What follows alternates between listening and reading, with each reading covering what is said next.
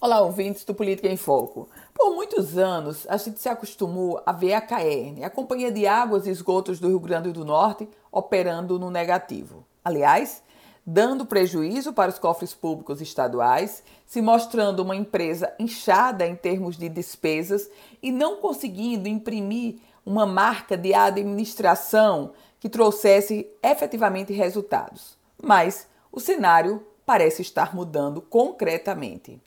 O diretor-presidente da Companhia de Águas e Esgotos do Rio Grande do Norte, Roberto Sérgio Linhares, em recente entrevista à imprensa local, ele disse que a Caerne terá 53 milhões de reais para investir.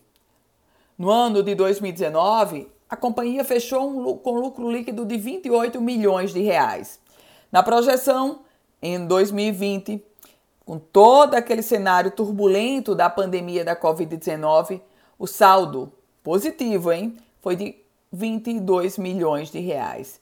E para este ano de 2021, a Caerne terá um orçamento recorde para investimentos com recursos próprios. E isso é o que chama mais atenção. Recursos próprios.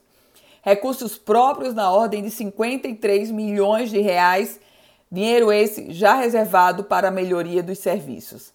Nas palavras do próprio presidente da CAERN, Roberto Sérgio Linhares, essa é a prova de que a CAERN é sim uma empresa pública sustentável quando bem gerida. Aliás, é exatamente nessa a reboque do, do perfil de empresa pública sustentável que a CAERN deverá abrir o seu capital. Esse é um projeto do próprio presidente Roberto Sérgio Linhares.